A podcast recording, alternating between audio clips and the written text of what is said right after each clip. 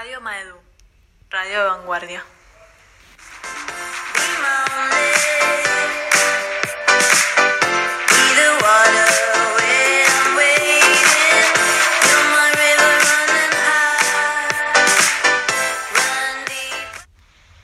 Hola, buenos días. ¿Cómo están? Espero que muy bien. Le damos la bienvenida a nuestro programa Sol Naciente.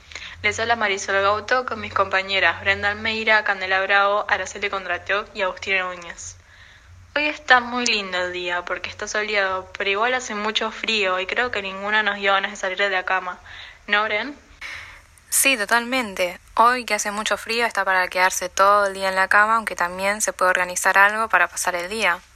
Parece que Candy se levantó con ganas de salir. Para mí es un re plan juntarse con amigos, obvio siempre respetando los protocolos. Sí, sí, justo ahora me decía eso hace un rato. Obvio que nos tenemos que seguir cuidando hasta que vacunen a la mayoría. Por suerte cada vez más gente vacunada. Vos, Agus, me dijiste que ahora iban a empezar a vacunar gente más joven. Claro, sí, ya falta muy poco para superar esta situación. Bueno, ahora sí vamos a hablar del tema del día de hoy, una de las vanguardias artísticas del siglo XX, de las más interesantes para mi gusto, el impresionismo. Vamos a hablar de su origen, contexto histórico, las propuestas estéticas pictóricas, pero principalmente desde el punto de vista literario. Aunque primero nos vamos a una pausa para después comenzar a hablar sobre este movimiento. No te vayas, ya volvemos.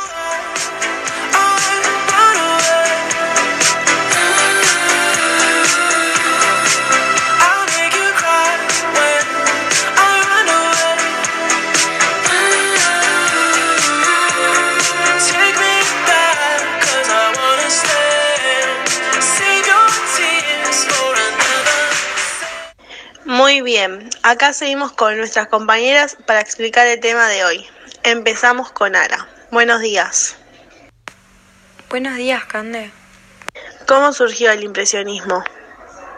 Primero que nada, este movimiento surge como consecuencia de un cambio social muy importante. Fue a finales del siglo XVIII y principios del siglo XIX. Durante este periodo sucedió la Revolución Industrial, la Revolución Francesa, el Imperio de Napoleón, la restauración de los movimientos sociales y las reformas burguesas. Y bueno, después el concepto de impresionismo surge de un comentario despectivo de un crítico del arte, Luis Leroy, ante el cuadro Impresión Sol naciente de Claude Monet. ¿Qué sostenían los impresionistas? Bueno, principalmente ellos sostenían que debían dejarse de lado los principios académicos, sacar lo mitológico y religioso, proponían captar escenas de la vida moderna tal cual eran registradas por el ojo del artista, recibiendo influencia de algunos principios de los artistas del realismo, pero bueno, trataron de avanzar hacia una forma más naturalista de representar los elementos de la naturaleza. Los impresionistas notaron que la luz del sol, filtrada por las diversas condiciones atmosféricas a lo largo del día y de las estaciones, provocaba efectos visuales cambiantes sobre los objetos e intentaron captar ese fenómeno. Para lograr esto, utilizaron solo los colores del espectro solar, eliminando de la paleta el blanco, el negro y los colores terrosos. Básicamente rompieron con un estereotipo de cómo hacer una pintura. Aunque el tratamiento del color fue postulado anteriormente por Eugène Delacroix, William Turner, Diego Velázquez y Francisco Goya. La pintura al aire libre por los artistas de la escuela de Barbizon y las teorías sobre los efectos del color por Eugène Chevreul y Charles Blanc. Entonces se puede decir que el impresionismo fue solo un movimiento pictórico. No, no fue solo pictórico. A finales del siglo XIX nació el impresionismo literario, inspirado en la influencia de los artistas plásticos impresionistas. Su objetivo era oponerse a la literatura realista que predominaba en aquella época. La literatura impresionista se caracterizaba por centrar su atención en la vida mental de los personajes. Esto incluía la narración de sus apreciaciones de la realidad, sus sentimientos, sus sensaciones y emociones. Una característica fundamental del impresionismo es la tendencia a describir de manera minuciosa los objetos a los que se hacía referencia. Sin embargo, estas descripciones eran siempre subjetivas, según la impresión que producían en los personajes. Por este motivo, las descripciones que se encontraban en los textos impresionistas no pueden compararse con aquellas que se ofrecen en los diccionarios. Entonces, contanos su objetivo, Mari. Bueno, Agus, podemos decir que su objetivo no era definir la realidad con precisión, sino captar su esencia en las sensaciones que producen en las personas. Los sentidos entran en contacto con la imaginación.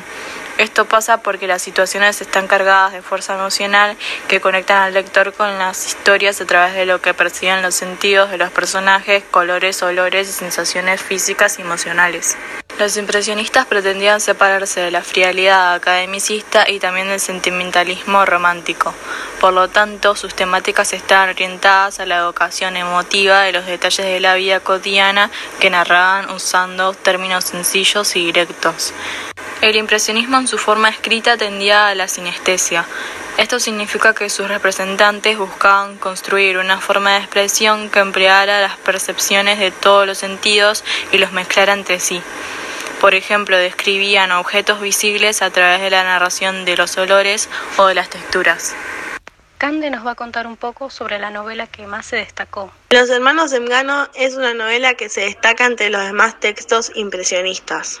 Es una novela escrita por el autor francés Edmond de Goncourt y publicada en 1879 en París y Madrid simultáneamente. Los hermanos Engano es un canto a la amistad fraternal en el que no es difícil de entrever a los Goncourt detrás de la figura de los protagonistas. Gianni y Nelo, dos hermanos que trabajan como acróbatas en un circo, al realizar uno de sus números, Nelo, el menor de los Engano, sufre un accidente y se retira del espectáculo.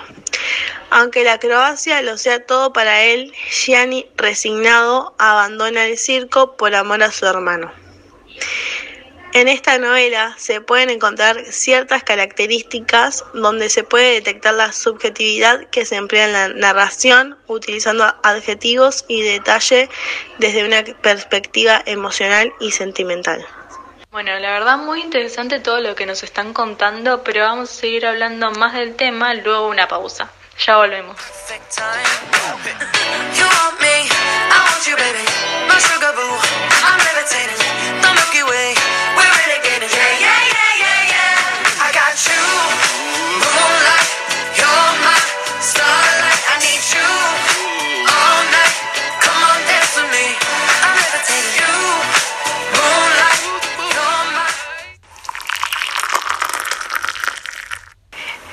Goncourt, el arte de un buen refresco. Impresionante con los nuevos sabores. Pera, limonada y pomelo. Estamos de vuelta una vez más. Bueno, ahora sí vamos a dejar de lado la literatura para volver a la pintura. Agus, decinos cómo era la pintura impresionista. Sí, mira, la pintura de este movimiento nace a partir de la segunda mitad del siglo XIX. Los impresionistas se preocuparon más por captar la incidencia de la luz sobre el objeto y no tanto por la exactitud de sus formas. Y esto es porque la luz tiende a difuminar los contornos y refleja los colores de los objetos circuncidantes en las zonas de penumbra. Eliminaron los detalles minuciosos y surgieron las formas. Para esto usaron colores primarios, cian, magenta, amarillo y los complementarios naranja, verde y violeta. Sí, ¿cuáles fueron las técnicas que usaban? Resumiendo, el impresionismo se caracteriza por el uso de colores puros sin mezclar y el hecho de no ocultar la pincelada y obvio darle protagonismo ante toda la luz, como dije antes, y el color, dándole lugar a una pintura totalmente distinta. Por eso, a partir de los paisajistas de la escuela de Barbizón, los impresionistas se centraron en la pintura al aire libre, buscando plasmar el cambio de la luminosidad. Bueno, Aus, como dijo al principio, el nombre de este movimiento surge a partir de la crítica de un cuadro. Háblanos un poco de este cuadro. Sí, así es. Ese cuadro se llama Impresión Sol Naciente de Monet. Se exhibió por primera vez en 1874. En Francia, el gran lugar para exponer era el Salón de París. Estaba vinculado con la Escuela de Bellas Artes. El crítico Louis Leroy publicó una reseña muy hostil, muy dura con la obra de Monet y de todo lo que allí se exponía. La crítica se publicó en el periodo de Le Charivari con el título Exhibición de los impresionistas. Lo loco de todo esto es que sin saberlo, Leroy con esa crítica le estaba dando nombre a todo un movimiento que empezará que empezaría a pisar con fuerza en Europa y en la historia del arte de Monet a la cabeza. Todo lo contrario a lo que quería llegar al momento de publicarla. Exactamente. Ahora creo que todos nuestros oyentes desde sus casas quieren saber quiénes fueron los grandes artistas que dejaron su huella en este movimiento. ¿Qué nos puedes contar, Bren? Bueno, yo les voy a hablar de los referentes literarios. Los principales representantes fueron los reconocidos hermanos Goncourt, Edmond y Jules. Edmond, el hermano mayor, nació en 1822 y falleció en 1896. Su hermano Jules nació en 1830 y falleció en 1870. Fueron dos escritores franceses reconocidos por ser los fundadores y representantes del impresionismo literario. Gozaban de una buena posición económica que les permitió dedicarse al arte y la literatura. Inicialmente cultivaron el género histórico y estuvieron particularmente interesados en la Francia del siglo XVIII, especialmente en lo referente a la Revolución Francesa. Más adelante incursionaron en la crítica literaria y posteriormente en el género de la novela. Sus obras se caracterizaron por la descripción de la vida cotidiana en París, lo cual constituye en la actualidad un legado literario y cultural de gran relevancia. Tras la muerte de Jules en 1870, Edmond continuó dedicándose a la literatura. Entre las obras de este periodo se encuentra una de las que más destacan del autor, titulada Los hermanos Semgano, publicada en 1879. Otro de los representantes más destacados fue Octave Mirbeau. Su estilo estaba inclinado hacia hechos y personajes extraños y anormales, que llevó a escena con un naturalismo brutal que se enfoca en todos los detalles, esta característica lo llevó a captar incluso las sensaciones más crueles. Por último, yo les voy a hablar del referente principal de este movimiento, Claude de Monet. Nació en París el 14 de noviembre de 1840 y falleció en Giverny el 5 de diciembre de 1926. Fue un pintor francés. Es el impresionista por excelencia. Se interesó sobre todo por el paisaje y la indicencia de la luz a diferentes horas. Captó la luz lumínica mediante pequeños y rápidos toques de colores puros que dan aspecto inacabado a sus obras desde cerca, pero que se funden a determinada distancia. Era amante de representar los efectos de la niebla, el humo, los reflejos de las aguas o la luz solar. Sus primeras obras, hasta la mitad de la década de 1860, son de estilo realista.